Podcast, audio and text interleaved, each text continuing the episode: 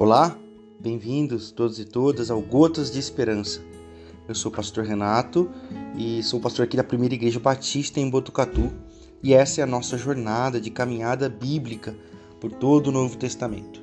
Estamos no Evangelho de João, no capítulo 7, os versículos são de 25 a 31. Foi quando alguns habitantes de Jerusalém disseram: Esse não é o homem que estavam querendo matar? Olhem ele aí, dizendo o que quer diante de todos e ninguém o detém.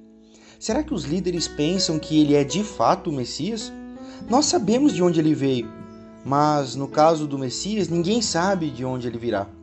Então, Jesus, que estava ensinando no templo, gritou para eles: Vocês pensam que me conhecem e que sabem de onde eu vim, mas minha origem não é essa.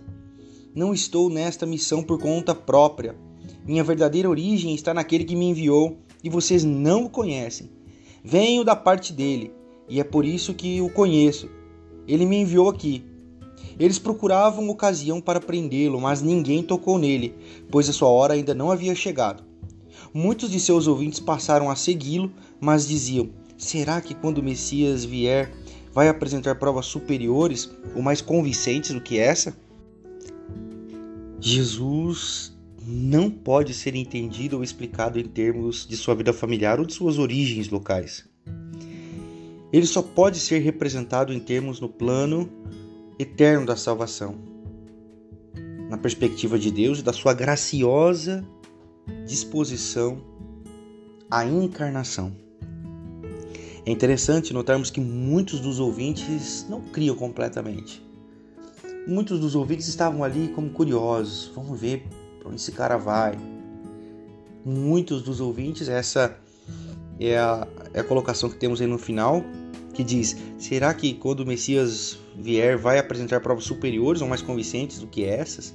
Ou seja, quando o Messias de fato vier, vai ser maior do que Jesus?